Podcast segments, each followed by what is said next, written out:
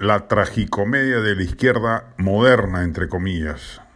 Supuestamente había en el Perú una izquierda que había evolucionado a favor de la defensa de la democracia, los derechos civiles y en alguna medida criterios económicos responsables, disidentes del statu quo liberal, pero enmarcados en una lógica racional de mercado. Esta izquierda sufrió un severo traspiés moral cuando miró de soslayo y rehuyó definiciones acerca de las dictaduras de Cuba y Venezuela y no supo marcar diferencias y por tanto despejar dudas respecto de que si accedía al poder no hubiera desplegado esquemas de gobierno igual de autoritarios y populistas.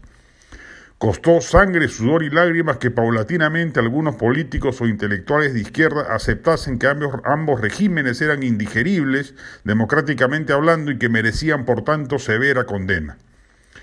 Pero puesta sobre el test de realidad que hoy significa el gobierno de Castillo, esa izquierda ya no ha cometido un mero traspiés, sino un descalabro moral.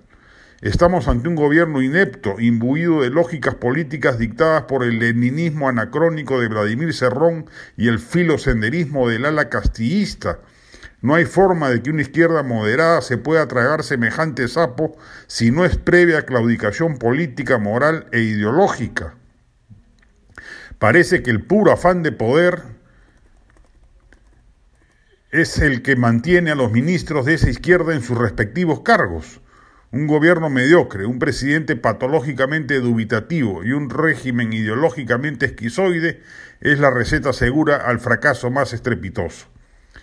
¿Quiere incinerarse la izquierda moderna en ese incendio seguro? La campeona del hierro, Verónica Mendoza, ya jugó sus cartas a favor de Vladimir Cerrón.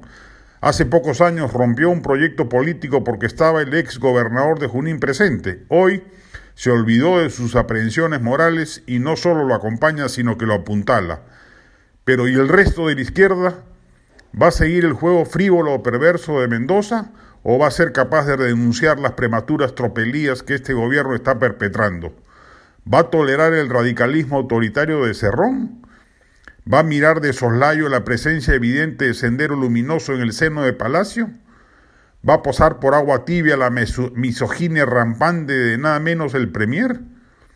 Si la izquierda moderna y moderada, que existe en la política, en la prensa y en la academia, guarda silencio estratégico, entre comillas, frente a lo que ya claramente es una tragedia política, será cómplice y corresponsable, si acaso ya no lo es, de un régimen destinado al abismo más hondo.